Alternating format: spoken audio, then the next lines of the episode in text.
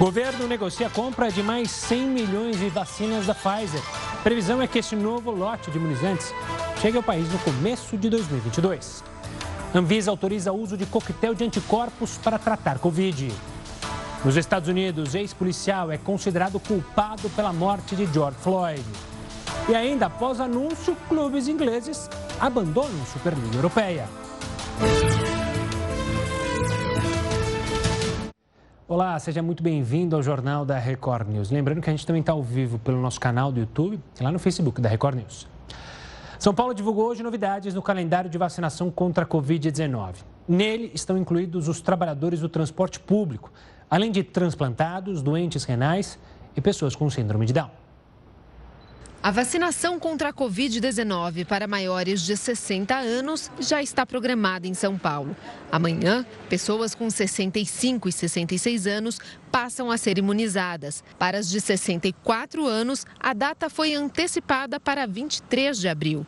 Dia 29, começa a vacinação de pessoas com 63 anos e quem tem entre 60 e 62 anos em 6 de maio. Agora, o governo do estado começa a selecionar grupos com comorbidades, pessoas com doenças crônicas que correm mais risco ao terem contato com o vírus. Seguindo as diretrizes do Plano Nacional de Imunização, a prioridade é para pessoas com síndrome de Down, transplantados que fazem terapia, pacientes renais. A imunização desse grupo começa a partir do dia 10 de maio.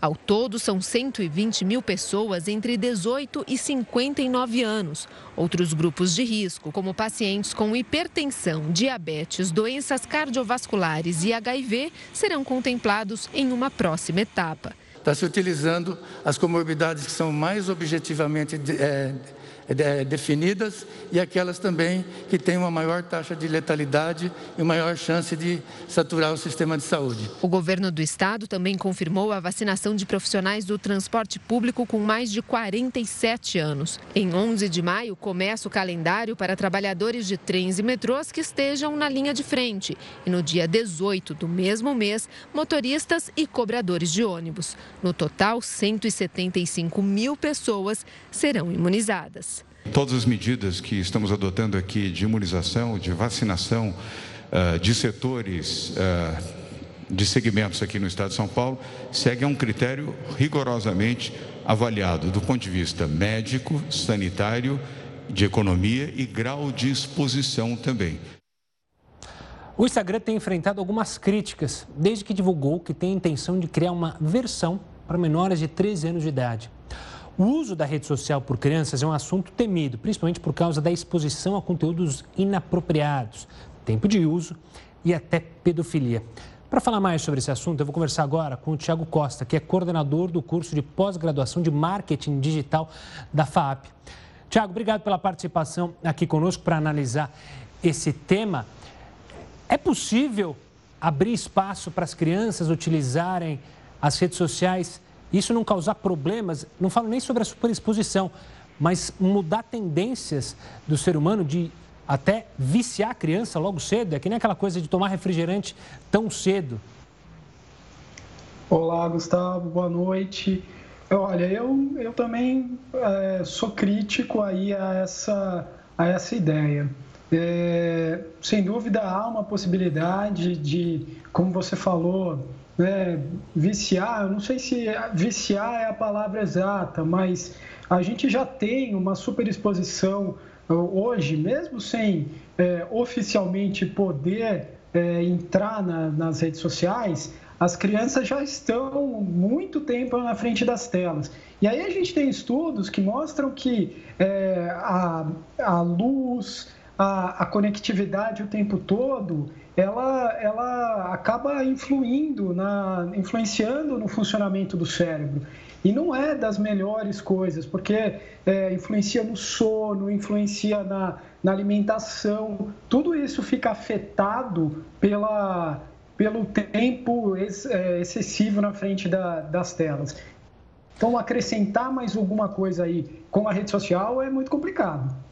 Tiago, quando a gente fala em crianças e a exposição a internet, as redes sociais, sempre há o risco, justamente do que eu falei sobre pedofilia, sobre os perigos que estão dentro da internet. O Facebook fala é, sobre barreiras ou algumas maneiras de evitar que isso. Mas no mundo, nessa terra sem lei, digamos assim, que é a internet, é possível conseguir colocar as crianças como se fosse numa redoma para não serem atingidas é, pelos conteúdos inapropriados da internet?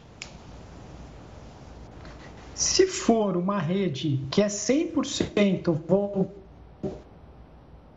é mais fácil de obter esse controle. Né? Se for uma, uma, uma área, vamos dizer assim, que está voltada apenas para crianças. Na internet hoje é muito complicado e a gente tem aí relatos de, de pedófilos, de outras pessoas que entram é, se fazendo passar por criança. Né? É muito complicado e precisa ter a presença dos pais. Agora, se é uma rede específica, né, só para criança, o controle, inclusive o controle automatizado, facilita, porque você consegue bloquear palavras, bloquear tipos de imagem, e aí fica uma coisa um pouco mais fácil de ser controlada e que a probabilidade de acontecer alguma coisa ruim é menor, mas é um risco, né? Sem dúvida que tem risco aí. Tiago, outro tema que foi falado justamente pelo Facebook nesse objetivo é que essas contas, vamos dizer assim, das crianças seriam administradas por adultos, supervisionadas por adultos. Ainda assim, é, a supervisão do adulto pode ser benéfica é, em alguns pontos para pelo menos introduzir as redes sociais e controlar o que se deve ver, o que não se deve ver, o tempo que a criança pode ficar no tablet, no celular? Não, com certeza. O adulto é fundamental nisso. A criança não tem discernimento para para escolher, para entender o que está acontecendo ali. É, o adulto, seja uma rede específica para crianças, é, que já é algo de certa maneira questionável, ou as redes que existem hoje, o adulto tem que sempre estar presente. Não, não dá para, de jeito nenhum, para a, a, a, idade limite ali que, que o Facebook e outras redes colocam é 13 anos. Não dá para abaixo disso a criança ficar sem supervisão numa rede social. Né? O adulto tem que estar sempre presente. Olhando na questão mercadológica, essa intenção é para você, na sua linha do Facebook, disponibilizar uma rede social é, para criança? É justamente uma questão mercadológica, já para ir acostumando essas crianças e ver novos clientes ou potenciais clientes da rede social para o futuro? Mas com toda certeza, né? Só tem um objetivo aí, o objetivo é comercial. E acho que esse é um problema que os pais também precisam ficar muito atentos. O quanto o, o pai deseja que o filho seja é, exposto a, a, mensagens comerciais. E qual o impacto disso na vida da criança? Né? A gente já tem aí uma regulamentação muito forte da propaganda é, infantil e que é muito bem feita, que tem controles excelentes no Brasil, mas dentro da rede social a, a propaganda pode ser indireta, né? Então é alguém utilizando um produto, é outra criança que tem lá um brinquedo, será que isso vai ter um controle tão rígido assim? Hoje a gente tem esse controle feito de uma forma um pouco mais, mais rígida no YouTube, isso já vem acontecendo. O YouTube criou sistemas lá para controlar isso. Agora no Instagram, a gente ainda não sabe, no Facebook, se isso vai acontecer da mesma maneira. Então, é algo, sem dúvida, que eles estão buscando um novo público, né? atingir um público que é é, definidor, decisor de compra, né? Quem tem criança sabe que a criança, quando pede, ela é muito incisiva e é difícil para os pais conseguirem negar alguma coisa. Então, é, é essa, sem dúvida nenhuma, a intenção ali, né? Tiago, quero agradecer demais a sua participação aqui conosco, falando sobre esse assunto delicado e algo que a gente vai ter que enfrentar, principalmente os pais, nos próximos tempos. Forte abraço e até uma próxima. Vamos voltar a falar sobre a pandemia? A gente vai agora com os números de hoje da pandemia de Covid-19 aqui no Brasil. Já na tela, o detalhamento, a gente chega a 14 milhões 43 mil e 76 casos no Brasil desde o início da pandemia. São 378 mil e três mortes. se aproximando cada vez mais rápido no número de 400 mil mortos. Isso é que é muito preocupante e muito triste. Só nas últimas 24 horas voltamos a atingir a marca de 3 mil mortos, mais precisamente 3.321 mortes. Daqui a pouco a gente traz os números da vacinação. Por falar em Covid-19, o adiamento da instalação da CPI que vai investigar a pandemia e as ações de combate à pandemia não foi por questões políticas, mas sim sanitárias. Não é isso mesmo, Renata Varandas? Uma boa noite. Olá, Gustavo. Boa noite a você, boa noite a todos. Então, essa é a explicação do senador Otto Alencar, que vai presidir a instalação da CPI. Ele disse que foi um pedido do presidente do Senado, Rodrigo Pacheco, afirmou que até quinta-feira não daria tempo de preparar as urnas que vão ser instaladas aqui no Senado para garantir o distanciamento social. Então, a CPI ficou para terça-feira da semana que vem. Bom, Politicamente, o discurso já é diferente. Adiar a CPI seria uma forma de ganhar tempo para desgastar a imagem do senador Renan Calheiros, que deve ser o relator da comissão e é mal visto pelos governistas. Mas para o senador Otto Alencar, não há possibilidade de que esse acordo seja quebrado. Posso lhe assegurar que o presidente será o Marazês, o vice-presidente será o Randolfo Rodrigues e o relator será o senador Renan Calheiro. Não haverá nenhuma condição ou força, mesmo de rede social, para impedir que esse acordo não seja cumprido. E olha, a Espanha prorrogou as restrições aos voos do Brasil e da África do Sul. O motivo são as variantes do coronavírus encontradas nos dois países. A gente volta em instantes com muito mais informação para você. Continue conosco. Jornal da Record News de volta para falar que uma pessoa morreu e duas ficaram feridas depois que um jato de pequeno porte saiu da pista durante o pouso no aeroporto da Pampulha, em Belo Horizonte. O repórter Luiz Casoni tem os detalhes. Uma boa noite, Luiz. O que aconteceu? Oi, Gustavo. Boa noite para você e a todos que nos acompanham aqui no Jornal da Record News. Olha, Gustavo, durante a aterrissagem da aeronave que fazia um voo teste, o trem de pouso não abriu. O avião só parou na mata que fica na cabeceira da pista e se partiu ao meio. A aeronave transportava três pessoas. A vítima fatal foi o copiloto. O voo de teste é um procedimento corriqueiro e de tempos em tempos as aeronaves saem do hangar no aeroporto para manutenção e depois fazem esse tipo de voo teste. De Belo Horizonte, Luiz Casoni para o Jornal da Record News. No Rio Grande do Sul, pesquisadores conseguiram confirmar o primeiro caso de reinfecção por duas variantes brasileiras. Segundo cientistas, um morador de Campo Bom, na Grande Porto Alegre, foi infectado em novembro pela variante que surgiu em Manaus. Quatro meses depois, contraiu uma outra, identificada pela primeira vez no Rio de Janeiro, e morreu. Essa pessoa ela deve ter feito anticorpos, mas talvez ela não tenha feito anticorpos numa quantidade muito alta e mesmo assim ela não conseguiu neutralizar uma segunda infecção. O estudo também confirma que a variante de Manaus já vinha circulando no Rio Grande do Sul desde novembro do ano passado. Só que a disseminação que levou ao colapso do sistema de saúde teria sido impulsionada a partir de janeiro. Enquanto a vacinação não for mais ampla do que ela é, a gente precisa tomar cuidado, até porque, dependendo da imunidade que eu montei contra a vacina, mesmo não ficando doente, pode ser que eu transmita. Vamos trazer os números de brasileiros vacinados contra o coronavírus. A gente tem atualização aqui no nosso telão.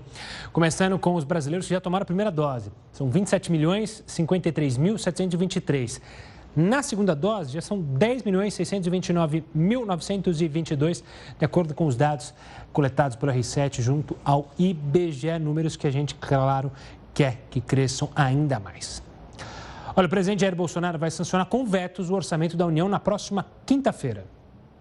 O impasse no orçamento foi provocado por vários motivos, começando pelos conflitos políticos com o ex-presidente da Câmara, Rodrigo Maia, e agora, por último, pelos gastos superdimensionados. A negociação feita com o Congresso vai permitir retirar da meta de gastos despesas geradas pela pandemia.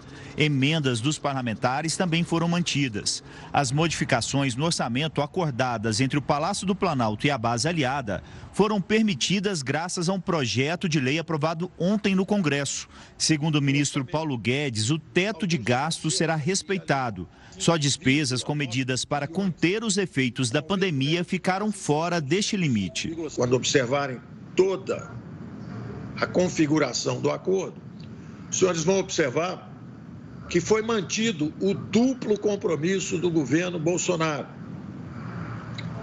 com a saúde da população brasileira, por um lado, e com a responsabilidade fiscal, por outro lado. O governo deve relançar, logo depois de sancionar o orçamento, pelo menos duas medidas de combate aos efeitos da pandemia que estavam travadas por conta da falta de definição da proposta de gastos da União. O Ministério da Economia já está pronto para recriar o PRONAMP, Programa de Crédito a Pequenos Empresários, e o Programa de Proteção aos Empregos, que deve beneficiar cerca de 4 milhões de trabalhadores. Só com essas duas medidas, o custo será de cerca de 15 bilhões de reais. No feriado, além dos últimos acertos do orçamento, o presidente deve fechar com assessores detalhes do discurso da cúpula do clima.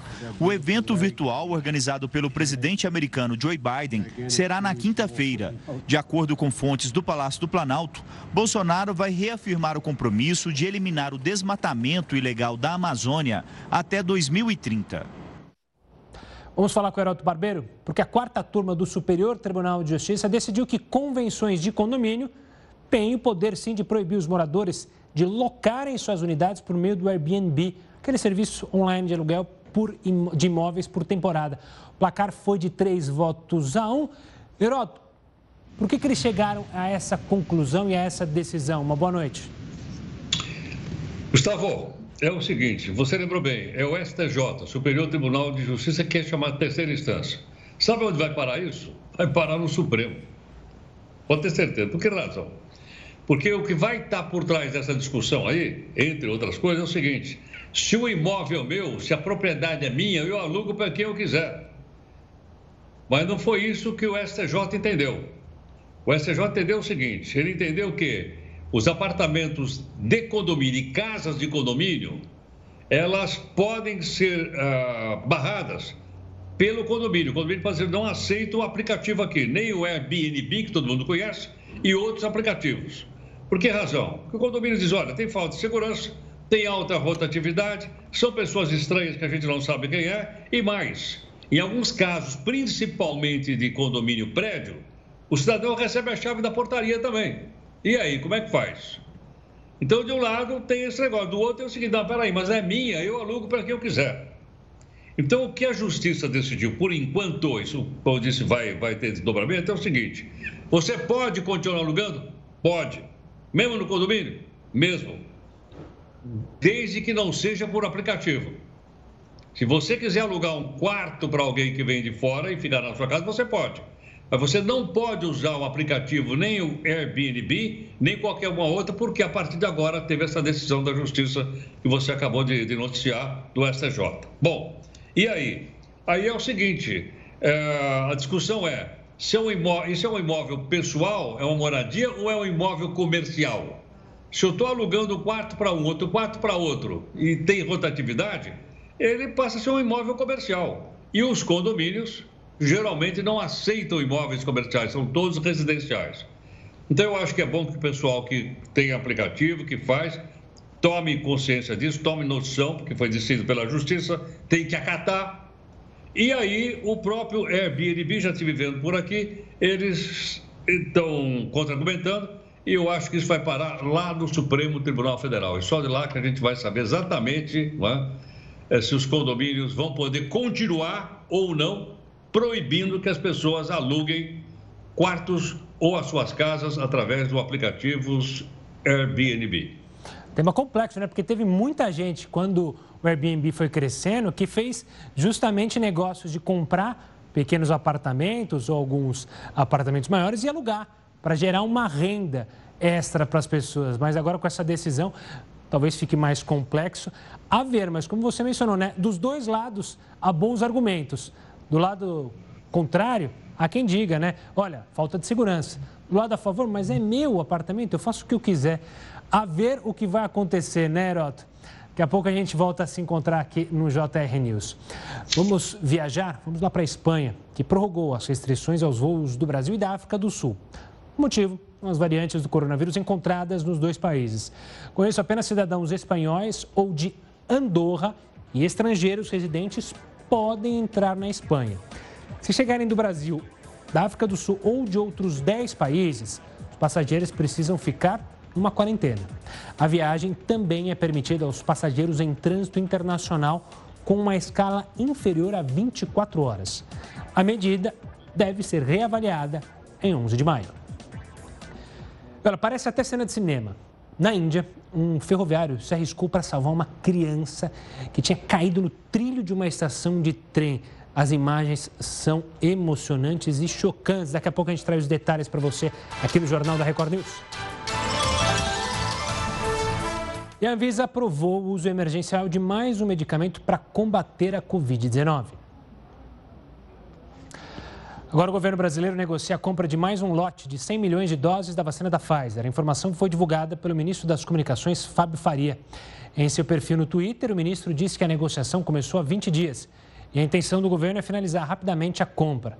A previsão de chegada deste novo lote de imunizantes é para o começo de 2022. O país já havia comprado 100 milhões de doses da farmacêutica.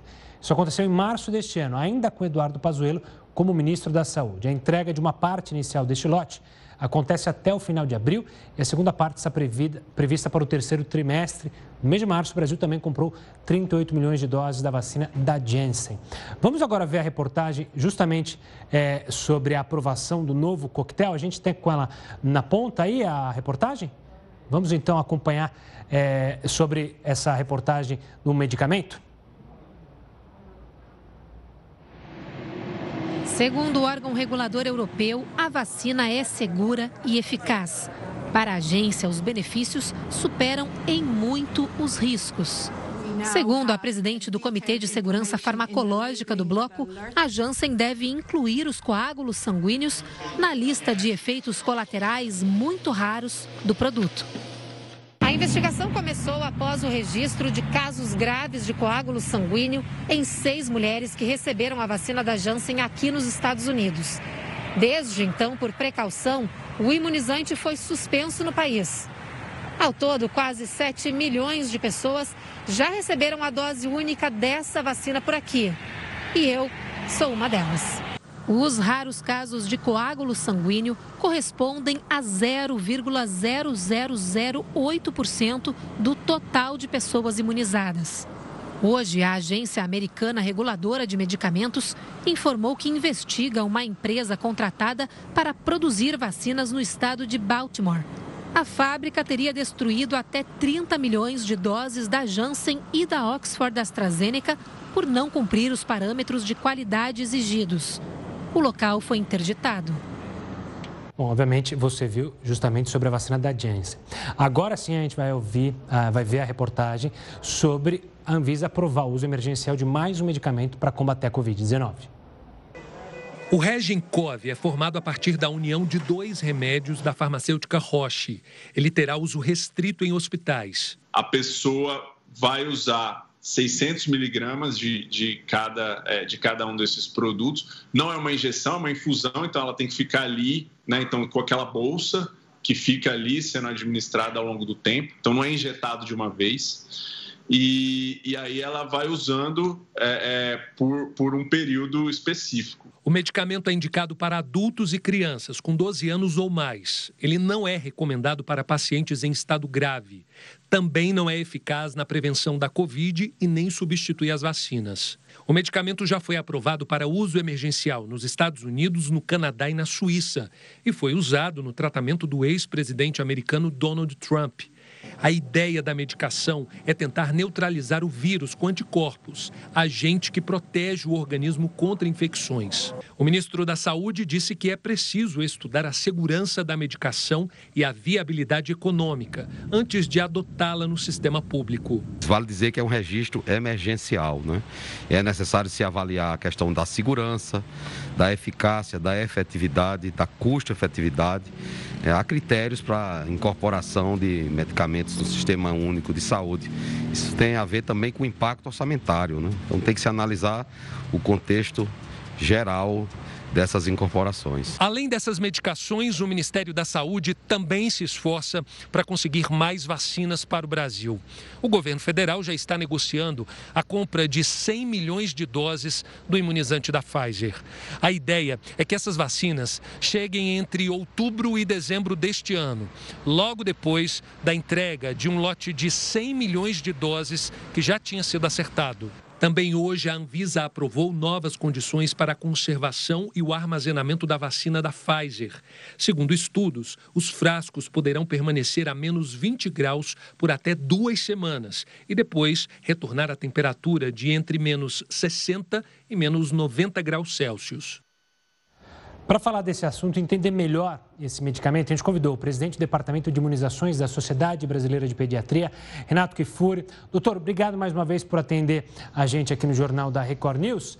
É, o que, que a gente pode esperar desse medicamento? Lógico que a gente tem o afã de sempre encontrar algo que combata logo essa Covid-19, principalmente pessoas que estão assistindo a gente e tem algum parente contaminado. Mas o que, que na realidade, a gente pode esperar o que, que já foi visto é, nos estudos clínicos em outros países que esse medicamento pode ajudar no combate à Covid-19? Olha, Gustavo, boa noite a todos aí que nos acompanham da Record News. Prazer sempre estar aqui com vocês.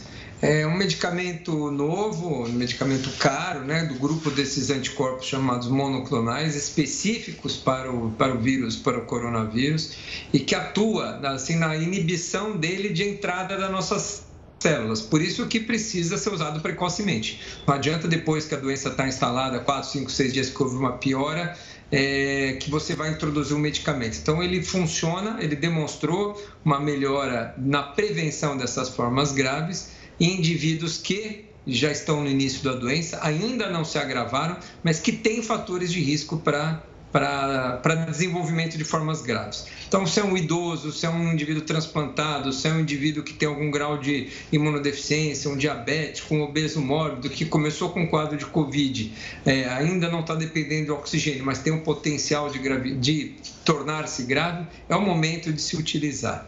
Eu não acredito que no país a gente tenha ainda essa condição de introduzir no, no nosso sistema único de saúde, porque é um medicamento muito caro. Nós vamos ter que usar em milhares de indivíduos para eventualmente prevenir uma ou outra morte nesses casos que potencialmente vão evoluir.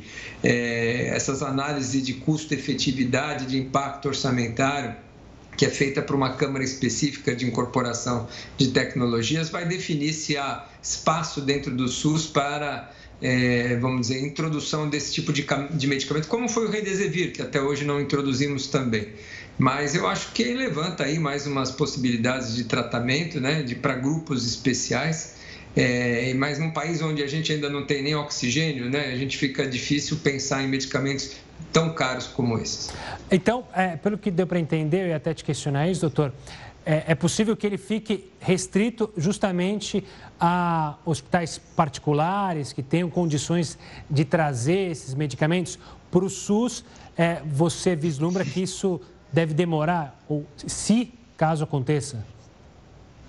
É, então, é, para a incorporação de um medicamento ou de uma terapia no Sistema Único de Saúde, o que o governo faz, além de avaliar o custo, é ver o benefício que esse medicamento traz. Então, quantos indivíduos eu vou precisar tratar para evitar uma hospitalização, para evitar um quadro grave. Então, num país onde a gente tem tanto, não, não só no Brasil, mas todos os países têm um limite dos seus, dos seus recursos destinados à saúde. Então, num país onde nós, onde nós não temos respiradores, não temos oxigênio, não temos às vezes medicamentos para intubação, você falar em gastar uma fortuna dessa para prevenir poucos casos, nós temos muitas outras prioridades no sistema público de saúde antes de pensar em utilizar uma medicação tão cara quanto essa, que tem um efeito pequeno em redução de tempo de hospitalização, em prevenção de formas graves, tendo que, tendo que ser utilizada em muitos indivíduos para prevenir poucos casos. Então, quando se for fazer uma análise de custo-efetividade, de prioridade orçamentária, eu creio que ele não deve ser uma prioridade para o Sistema Único de Saúde. Mas é um medicamento aprovado, que quem quiser importá-lo pode, se algum plano de saúde, se alguém no, no sistema privado particular quiser utilizar, ele já tem essa licença para isso. E doutor, para que as pessoas entendam, é, diferente de outros medicamentos que surgiram lá atrás e vez ou outra se fala que poderiam ter algum efeito contra a Covid-19, esse coquetel de medicamento ele é restrito para hospitais, ou seja, é impossível alguém comprar um medicamento desse na farmácia. Ótima colocação que você fez, porque primeiro, né, esse, é, esse é um do segundo medicamento que a gente tem é, antiviral que demonstrou alguma ação antiviral, os anticorpos e o Remdesivir. Outros medicamentos que nós utilizamos nos pacientes hospitalizados, como corticoide e anticoagulantes, já demonstraram sua eficácia. Agora, não há nenhuma demonstração de eficácia, a gente é sempre bom relembrar que vermífugos, antibióticos, é, antimaláricos, sejam, tem alguma, vamos dizer, benefício no tratamento precoce ou na prevenção. Esses medicamentos que são licenciados hoje para uso do tratamento da Covid são usos hospitalar, aplicados na veia, esse recente agora, e também o Remdesivir. Então, não há hoje medicamentos é, que a gente possa recomendar, alguém que possa ir na farmácia buscar e comprar, vem uma corrida para a busca desses remédios. Então, muito cuidado com a automedicação, jamais tomar remédio para verme, corticoide, antibiótico por sua conta, isso muitas vezes traz malefícios faz, traz efeitos colaterais graves e coloca mais em risco a sua vida do que a própria Covid. O que não traz efeito colateral é informação e máscara sempre que for sair na rua. Doutor Renato, obrigado pela participação mais uma vez e pela atenção aqui conosco. Um forte abraço. Eu que agradeço, uma boa noite aos seus os acompanhantes que nos acompanham. Vamos falar agora de um funcionário de uma estação de trem que salvou a vida de um menino de apenas 3 anos. O garoto caminhava com a mãe e ele é deficiente visual. Eles estavam numa estação de trem. De repente, o garoto foge do alcance e ela não percebe. E aí, a ação de um funcionário perspicaz impede que o menino seja atingido por uma composição logo depois de cair na linha férrea. O garotinho não teve ferimentos graves e foi entregue aos cuidados da mãe. É aquela velha frase, né? Alguns heróis não usam capas. Foi o caso desse agente. Vamos falar mais uma vez com o Heroto Barbeiro, porque o risco de transmissão de Covid-19 por superfícies é baixo. Mas, Heroto, limpar essas superfícies com produtos de limpeza realmente ajuda no combate ao coronavírus? Explica pra gente. Olha, Gustavo, eu vi aqui uma, um relatório feito por uma instituição de saúde do governo dos Estados Unidos e ele chamou essas limpezas de teatro da higiene.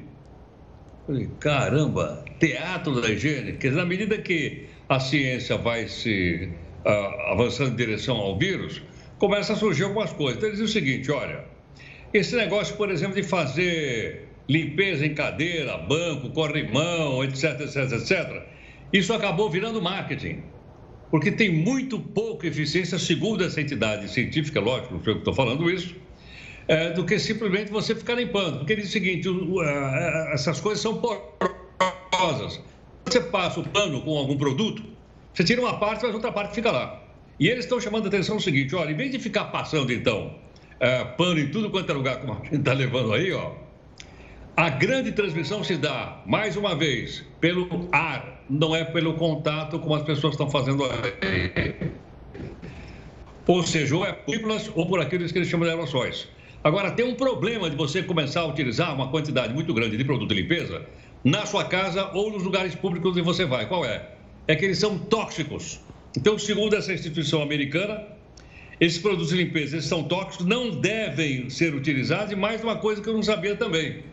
Eles, olha, muitas vezes o pessoal usa água sanitária, cloro.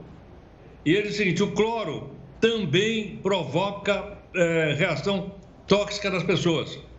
Então, o que, que se deve colocar se tiver que limpar alguma coisa? Segundo o Instituto Americano, ele deve ser apenas água e sabão. Nada daquela quantidade de produto de limpeza que tem na prateleira do supermercado, que a gente botou agora há pouquinho, porque além de ser tóxico, lembro mais uma vez, é a opinião de cientistas dos Estados Unidos. Eles não são eficazes, não são eficientes para impedir que uma pessoa seja contaminada pelo, pelo famoso coronavírus. Ou seja, nesse caso, vale a velha máxima budista, né? Nem tão radical em não limpar nada e nem tão radical a limpar tudo.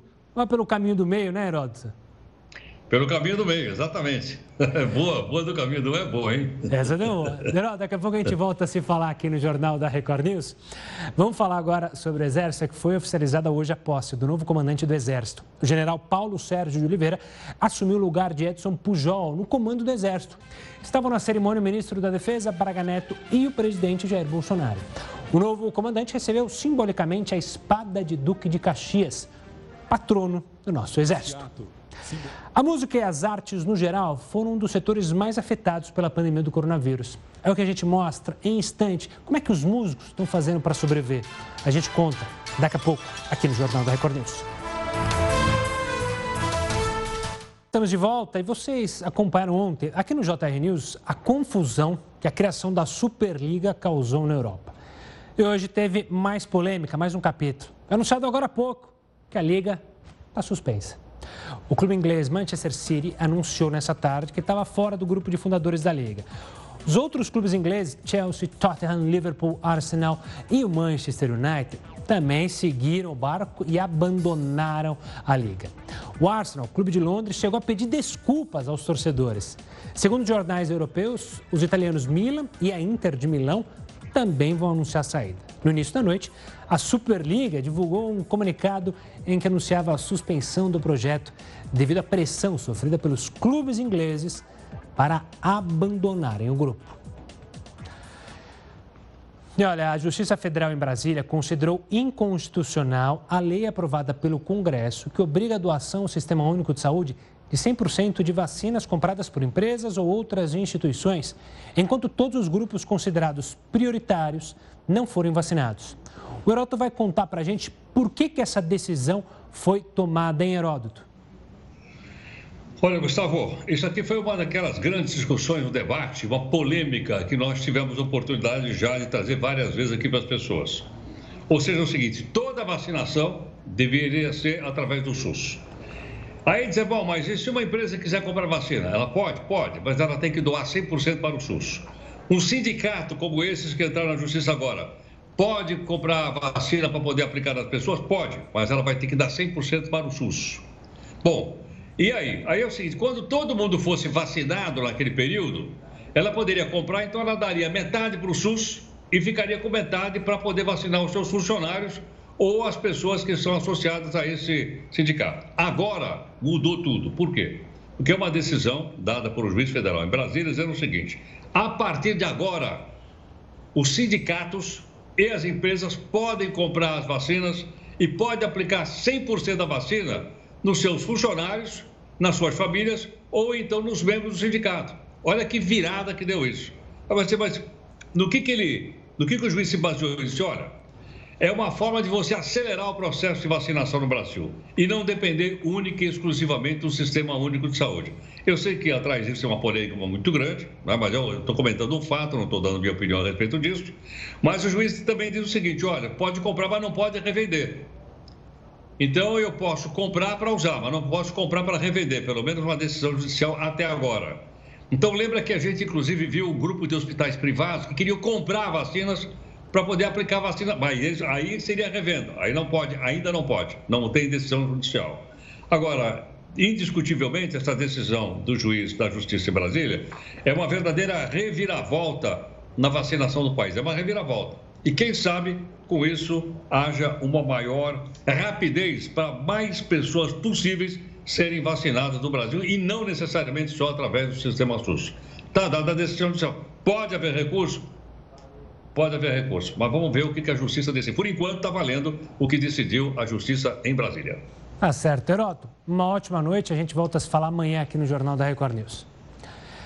Vamos trazer agora detalhes sobre uma pesquisa que revela que 44% das crianças no Brasil estão com acompanhamento médico atrasado.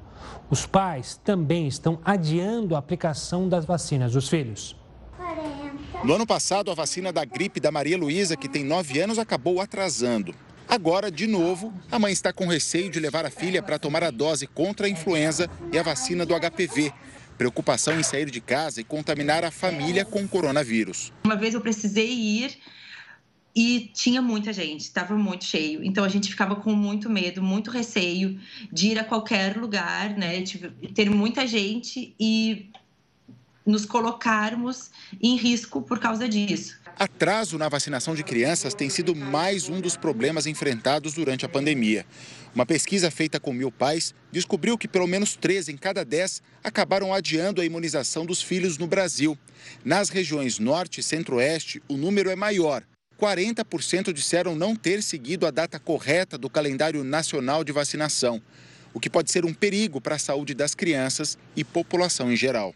O fato de muitas famílias deixarem de vacinar seus filhos traz enormes riscos.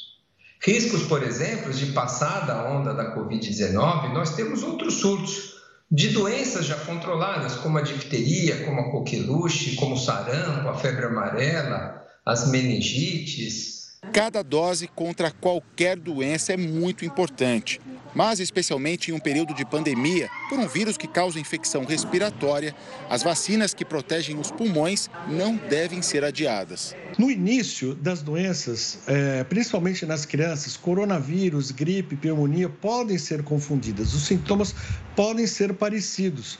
Portanto, se nós realizarmos a vacinação contra a gripe, contra a pneumonia, nós já vamos estar causando uma prevenção muito grande dessas doenças.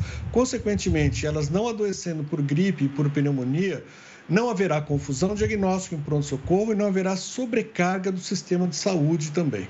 Na pesquisa também foi perguntado aos pais como estavam as consultas de rotina das crianças. Mais de quatro em cada dez responderam que o acompanhamento médico da saúde dos filhos estava atrasado. E a justificativa foi a mesma: medo de exposição ao coronavírus. A Sabrina mesmo suspendeu a consulta da filha no pediatra no ano passado.